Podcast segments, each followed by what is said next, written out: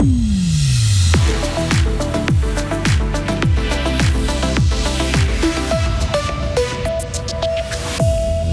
Jamais les Suisses n'ont autant changé d'assurance maladie. Rendre le cannabis légal en Suisse sans en faire un business, c'est ce que demandent des experts qui conseillent la Confédération. Et puis la caserne de la Poya à Fribourg qui s'ouvre aux demandeurs d'asile, une mesure nécessaire face à la pression migratoire, nous dira le ministre fribourgeois UDC en charge du dossier. Le ciel est variable pour ce jeudi et les averses devraient être rares avant le retour d'un temps pluvieux en soirée. Météo complète à la fin du journal de Mehdi Piquant. Bonjour Mehdi. Bonjour à toutes et à tous. Les Suisses ne sont pas restés les bras croisés face à l'augmentation des primes maladie. Ils ont massivement changé de caisse pour l'année prochaine. C'est ce que montre en tout cas un sondage publié aujourd'hui par Comparis un Suisse sur quatre a choisi une autre assurance de base pour 2023, Vincent Douce. Oui, c'est bien plus que les années passées, Mehdi. Normalement, moins de 10% des Suisses modifient leur assurance. Aujourd'hui, ce sont surtout les jeunes qui ont changé de caisse maladie. Plus de 40% des moins de 36 ans changent d'assurance. Et cette tendance est aussi plus forte en Suisse romande. Un tiers des romans a changé d'assurance de base contre un quart des personnes qui vivent de l'autre côté de la Sarine. Les hommes aussi changent plus d'assurance que les femmes. Et au niveau des raisons qui poussent les gens à modifier leur assurance. Sans grande surprise, c'est la hausse des primes qui arrive en tête. Il y a ensuite une part de gens qui changent chaque année et puis des personnes qui ont été déçues des prestations de leur assurance. À noter encore, mais dit que si un tiers des Suisses changent d'assurance, 70% de ceux-ci conservent la même franchise. Merci beaucoup Vincent. Et puis notons encore que selon Comparis, Assura sera l'une des grandes perdantes de l'année. A contrario, la KPT est l'assurance qui gagne le plus de clients. Les Suisses n'ont par contre pas déménagé en masse dans les campagnes. L'Office fédéral du logement montre que malgré la pandémie de Covid et le télétravail, il n'y a pas eu de changement majeur de comportement. Les endroits moins densément peuplés ont quand même eu la cote en 2021, mais les effets sont restés marginaux. Environ 4000 personnes de plus que les années précédentes ont déménagé dans ces régions, mais ça ne représente au final que 0,5% des personnes qui ont changé de domicile en Suisse. Il faut légaliser le cannabis tout en contrôlant les produits et les ventes. C'est la vie de la Commission fédérale pour les questions liées aux Elle estime qu'une interdiction totale empêche de faire de la prévention de façon efficace. La Commission soutient donc le Parlement dans ses travaux pour réguler le marché du cannabis. Elle insiste par contre, il faut que les ventes soient rigoureusement contrôlées.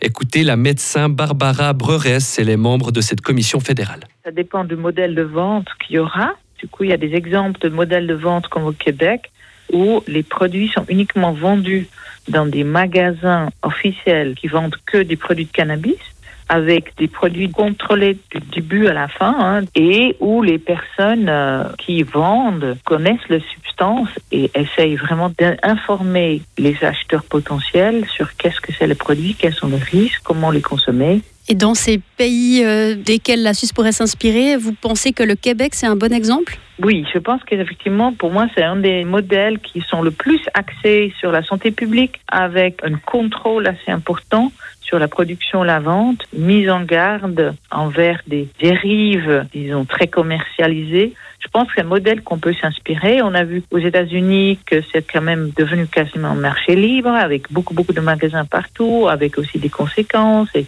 beaucoup des produits qui peuvent être utilisés par des enfants. Donc voilà, ça pose beaucoup de questions autour du modèle qu'on veut faire. Et la commission de santé du Conseil national est en train d'élaborer cette nouvelle loi sur la régulation du cannabis. Le texte sera ensuite soumis au Parlement. Dans le domaine de l'asile, Fribourg va héberger un centre d'accueil unique en Suisse. 750 réfugiés pourront être logés dès la mi-janvier dans la caserne de la Poya en ville de Fribourg. Il y aura deux régimes différents sur place avec des demandeurs d'asile qui seront sous la responsabilité du canton et d'autres de la Confédération. Dans tout ça, est-ce que le canton de Fribourg a reçu une compensation financière de la part de la Confédération? Réponse de Philippe Demierre, conseiller d'État fribourgeois en charge du dossier. Non, pas du tout. Nous n'avons absolument pas eu de, contrepartie financière. Nous nous accueillerons environ 20% de personnes réfugiées en moins, étant donné qu'on accueille un centre fédéral supplémentaire pendant une année. Votre parti du décès n'en pas franchement pour euh, l'immigration. Est-ce que vous craignez de vous mettre à dos une partie de votre, de votre base électorale? Le canton, UDC ou pas, en fait, euh, le but est de, pouvoir accueillir un nombre de personnes dans notre canton. Euh, je pense que toute la base de l'UDC n'est pas contre l'immigration. Après, bien sûr qu'on ne peut pas avoir un afflux massif non contrôlé. On doit vraiment être dans, un, dans une optique de renvoi éventuel dans le pays ou d'insertion si des places de travail sont encore disponibles dans notre pays. Cette mesure reste provisoire. La caserne de la Poya devrait accueillir des requérants d'asile au plus tard jusqu'en décembre de l'année prochaine. Si vous prévoyez de prendre le TGV ce week-end de Noël pour aller en France, contrôlez bien votre voyage avant de partir. Oui, car de nombreux trains sont supprimés en France. La faute à une nouvelle grève des contrôleurs prévue entre demain et le 26 décembre.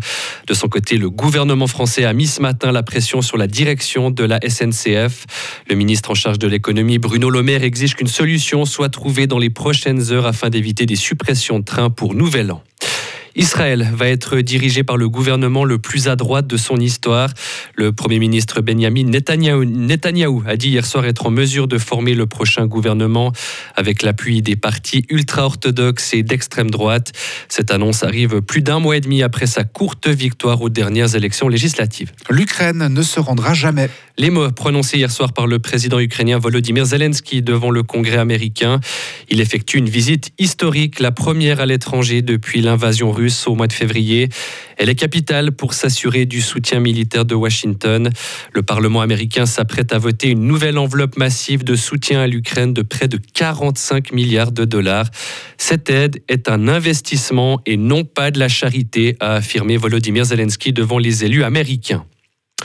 Et puis Lionel Messi bat le record de la photo la plus likée sur Instagram. Sacré champion du monde avec l'équipe de foot d'Argentine, il avait posté une photo il y a trois jours maintenant où il soulève la Coupe du Monde. Le cliché compte aujourd'hui 71,2 millions de cœurs et près de 2 millions de commentaires au total. La précédente photo la plus likée d'Instagram était celle d'un œuf posté en 2019. Retrouvez toute l'info sur frappe et frappe.ch.